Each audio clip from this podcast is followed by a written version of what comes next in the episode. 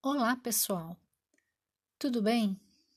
Eu sou a Cláudia Georginac e hoje vamos conversar sobre o EAD, tentando responder as seguintes perguntas: Tem diferença entre se comunicar com o estudante na modalidade presencial e na EAD?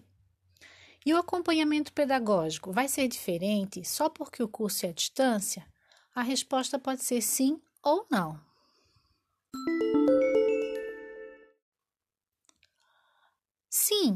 Porque, dentre outras coisas, é na EAD que há o uso intensivo das tecnologias para as interações com os estudantes.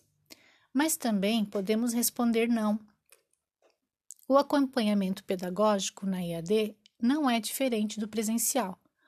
O educador tem que conhecer e estar sempre próximo do aluno, estar usar estratégias de comunicação para interagir como ele.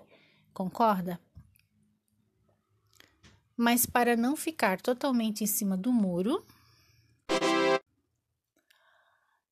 tem alguns aspectos que são diferentes na ED. E as aulas ocorrem além dos encontros ao vivo.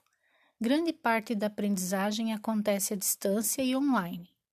É preciso, então, acompanhar o processo do estudante nesses espaços virtuais.